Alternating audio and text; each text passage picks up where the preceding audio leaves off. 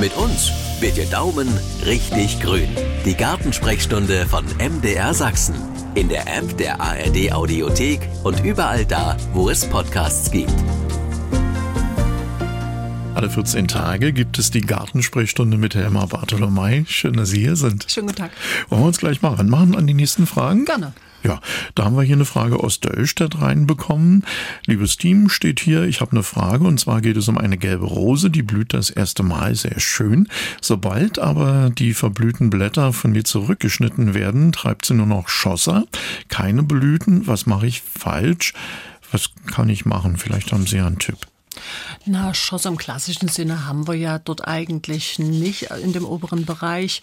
Man muss jetzt immer schauen, dass das nicht aus der Veredelungsstelle kommt. Wenn das der Fall wäre, das müsste man dann wirklich am Wurzelhals komplett entfernen. Aber wenn ich zurückschneide, praktisch das Verblühte, dann wäre es ganz gut ins übernächste, beziehungsweise fast ins zweite bis dritte Blatt unterhalb der Knospe zurückzugehen, schön über einer schlafenden Knospe zu schneiden. Die erkennt man daran, dass sie praktisch dort ein Seitenblatt hat und dort in diesem, in dieser Blattachsel sitzt die schlafende Knospe und das äh, würde man machen. Also man merkt es immer, wenn sie sehr schnell dünn hochschießen. Das kann sein, wenn sie zu eng mit anderen Pflanzen beispielsweise steht oder wenn es auch zu schattig ist an so einem Standort.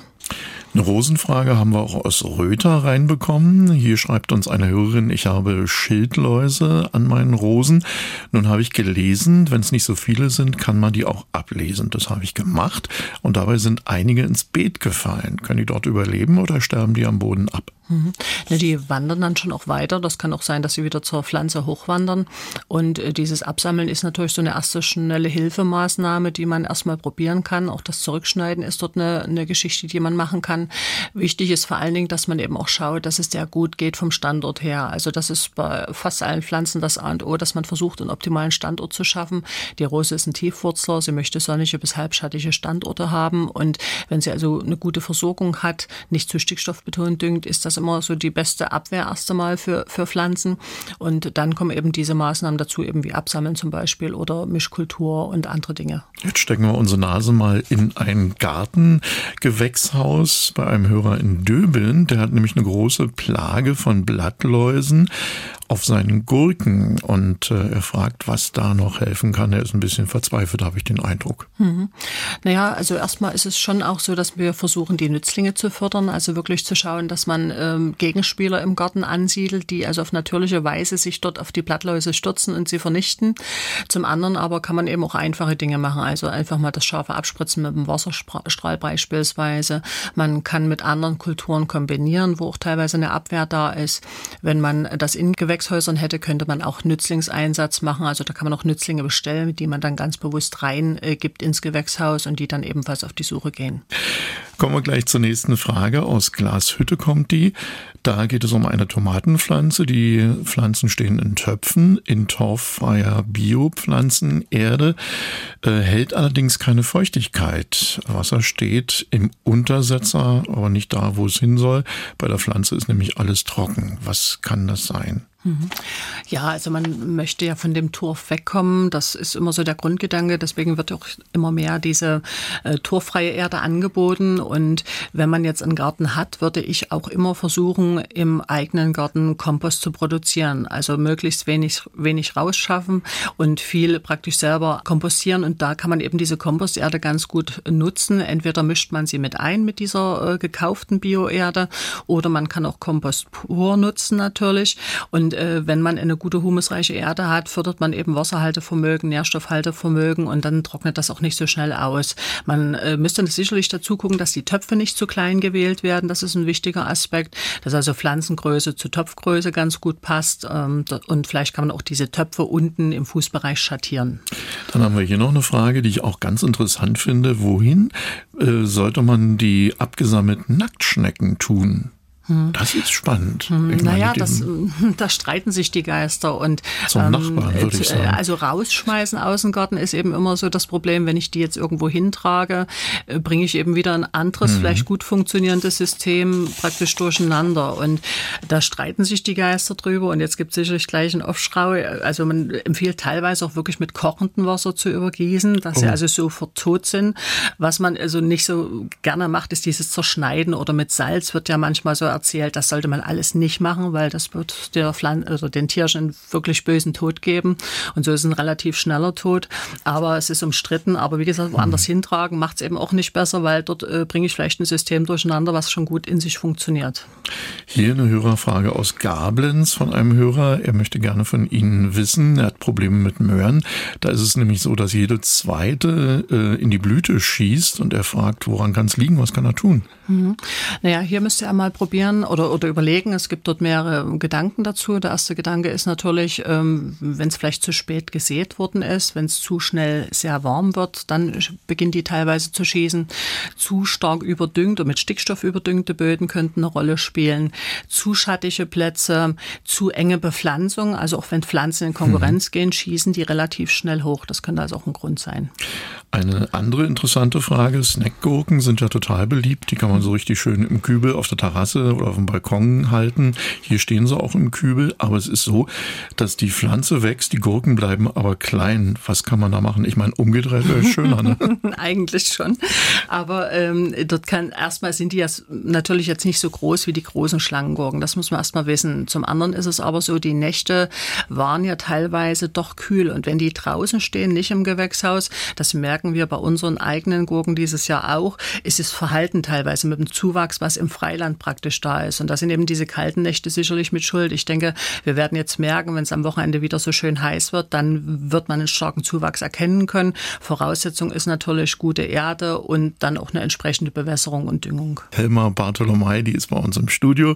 Und immer wenn sie hier ist, geht es um ihre Gartenfragen. Ich hätte eine Frage zu meinem Zitronenbäumchen, das ich auf der Terrasse habe.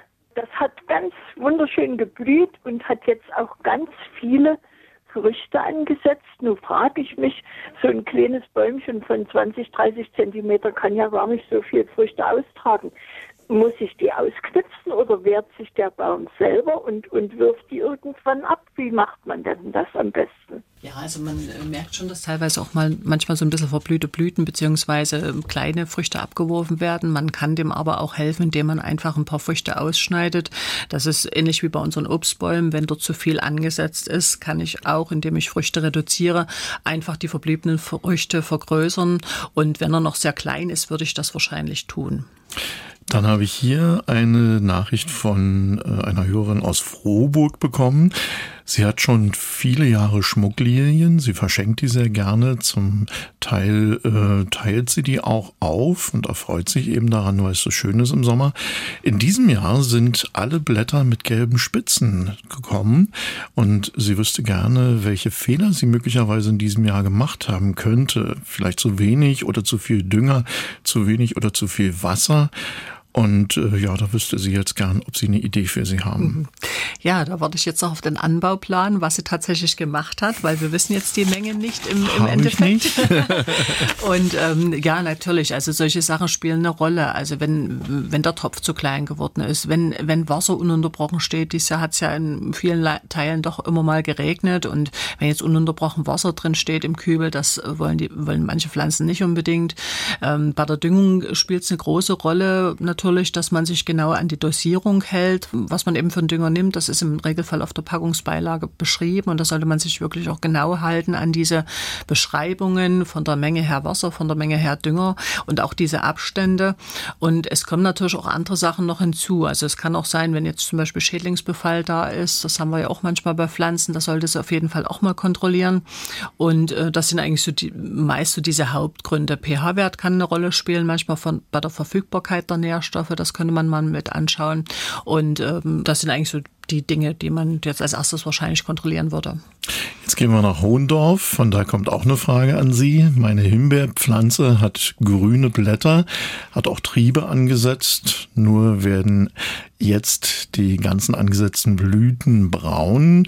Außen sind sie weiß, innen kommt die Frucht und die angesetzten Knospen, die sehen eher aus wie verdorrt. Was kann denn da passiert sein? Hm. Na, hier muss man auch wieder ein bisschen genau hinschauen. Also es gibt einmal die Möglichkeit, gerade dann, wenn viele Routen gelassen werden auf, dem, auf der Fläche und es ist vielleicht ein sehr trockener Boden oder es Konkurrenz von anderen Pflanzen, kann manchmal einfach nur die Trockenheit eine Rolle spielen. Mhm. Es gäbe aber auch die Möglichkeit mit Pilzkrankheiten wie Botrytis, was äh, dort durchaus dann auch dafür sorgt, dass die äh, praktisch Früchte dann regelrecht verdorren.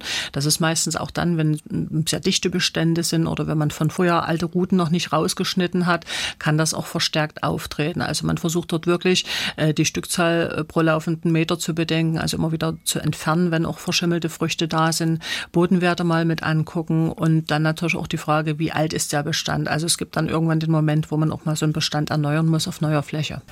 Und jetzt geht es um eine Hortensie, da gibt's äh, Wollläuse auf der Pflanze und da möchte gerne eine Hörerin aus Dresden wissen, wie sie die wieder los wird. Sie hat schon ein bisschen was probiert mit Schmierseife, Schädlingsbekämpfung, Kalypsoatze eingesetzt und ein Rest äh, B58 hat sie auch benutzt. Oh, oh, oh, das hören Sie gar nicht gern, ne? Nee, nee, nee. Also das, da muss man natürlich immer gucken, wenn man äh, Dinge einsetzt, ob die zugelassen sind. Mhm. Und äh, gerade das letzte ist ja was, was nun schon eine Ewigkeit nicht mehr zugelassen ist, so für, für den Freilandanbau.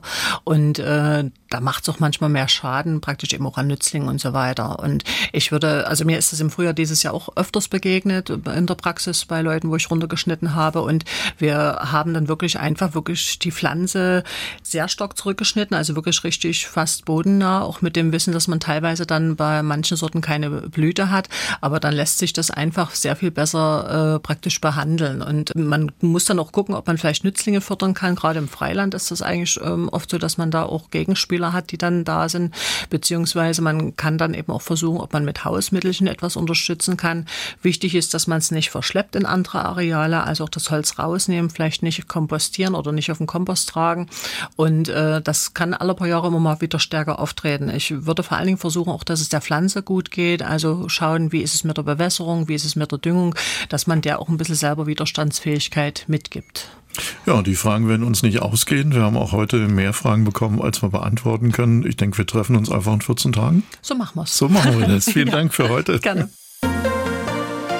Das war die Gartensprechstunde von MDR Sachsen. Und wenn es nach der Gartenarbeit irgendwo zwickt, hören Sie doch auch mal in unsere Hausarztsprechstunde rein. In der App der ARD Audiothek.